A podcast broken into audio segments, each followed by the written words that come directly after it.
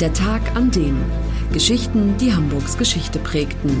Ein Podcast der Hamburger Morgenpost. Gelesen vom Autor Olaf Funder. Der 18. November 1922.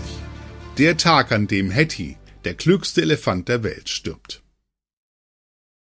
Karl Hagenbeck war nicht nur Gründer des berühmten Hamburger Tierparks. Schon lange vorher hat er sich international einen Namen als Tierhändler gemacht, belieferte weltweit zoologische Gärten. Einen Deal allerdings hat er schwer bereut. Den Verkauf der damals drei Jahre alten Elefantendame Hetty an den New Yorker Zoo für 5000 Dollar. Viel Geld zwar, aber doch nur ein Bruchteil der Summe, die Hetty schon ein Jahr danach wert war. Später hat Karl Hagenbeck dem Zoo im Central Park ein Vielfaches vom Kaufpreis geboten. Zu gerne hätte er Hetty, den Wunderelefanten, nach Hamburg geholt und hier dem Publikum zur Schau gestellt. Aber der Tierpark lehnte dankend ab. Hetty war erstens mittlerweile unbezahlbar und zweitens hätte die Bevölkerung New Yorks den Zoodirektor vermutlich nach Westernmanier gelönigt, hätte er das Tier weggegeben.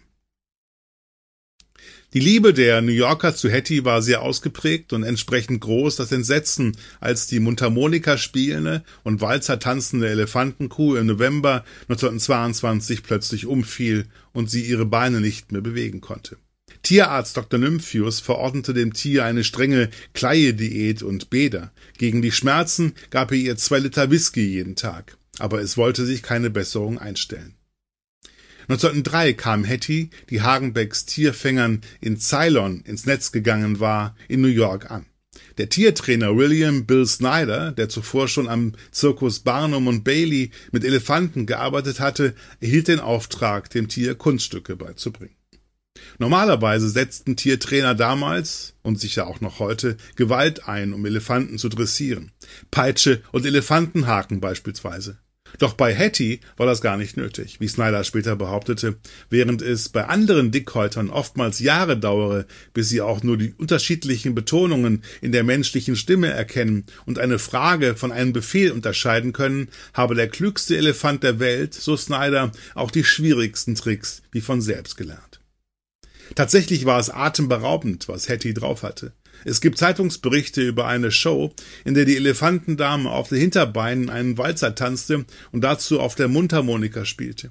In einer anderen Nummer imitierte sie ein Baby, rutschte auf Knien über den Boden und machte mit ihrem Trompeten das Mama Mama Geschrei nach. Was für eine Gaudi.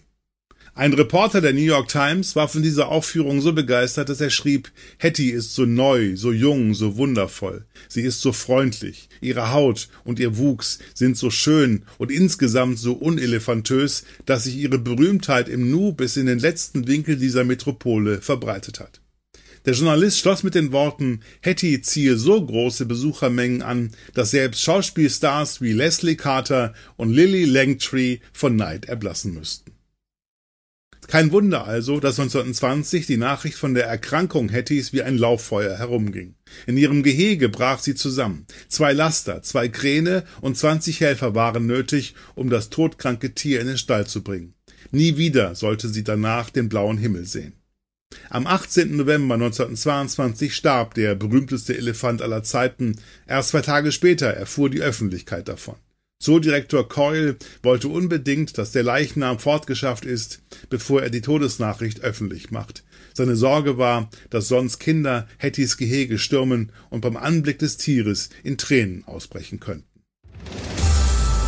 Das war der Tag an dem Geschichten, die Hamburgs Geschichte prägten.